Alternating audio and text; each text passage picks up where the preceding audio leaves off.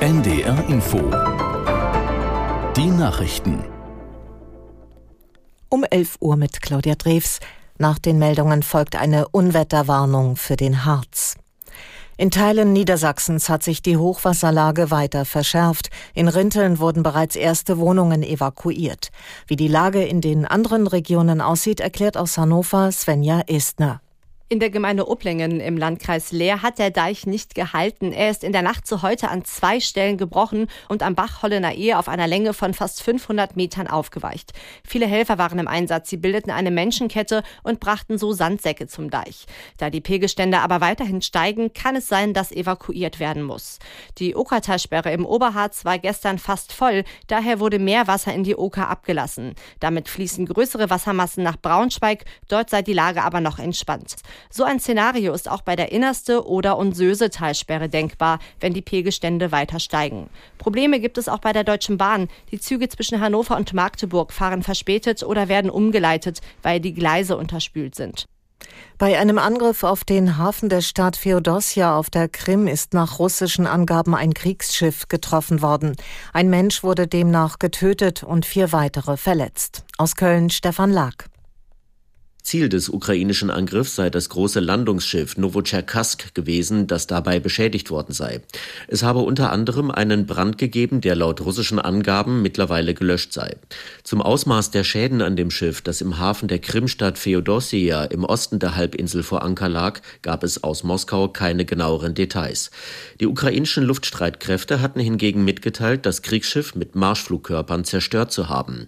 Das russische Verteidigungsministerium behauptet, zwei ukrainische Kampfflugzeuge vom Typ Suchoi Su-24 abgeschossen zu haben, die zu den taktischen Fliegerstaffeln der Ukraine gehörten. Für den Abschuss der Maschinen gibt es aus Kiew bislang keine Bestätigung. Israels Minister für strategische Fragen Dermer wird heute zu Gesprächen über den Gaza-Krieg in den USA erwartet.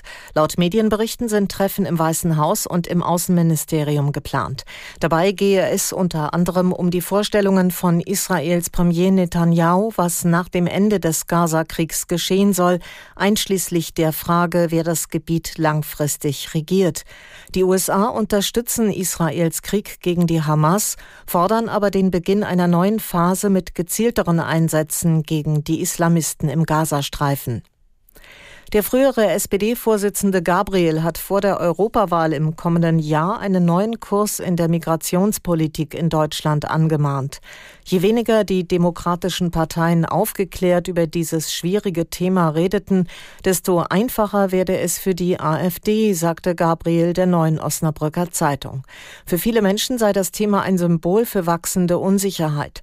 Sie würden sehen, dass Europa auf der einen Seite seine Außengrenze nicht wirksam schützt und Deutschland andererseits bei der Integration der hier zugewanderten Migrantinnen und Migranten in weiten Bereichen versage. Einer der vielen Belege dafür seien die Ergebnisse der jüngsten PISA-Studie, so der frühere SPD-Chef. Das waren die Nachrichten. Und nun die Unwetterwarnung für den Harz. Bis heute Mittag tritt ergiebiger Dauerregen mit Unterbrechungen auf.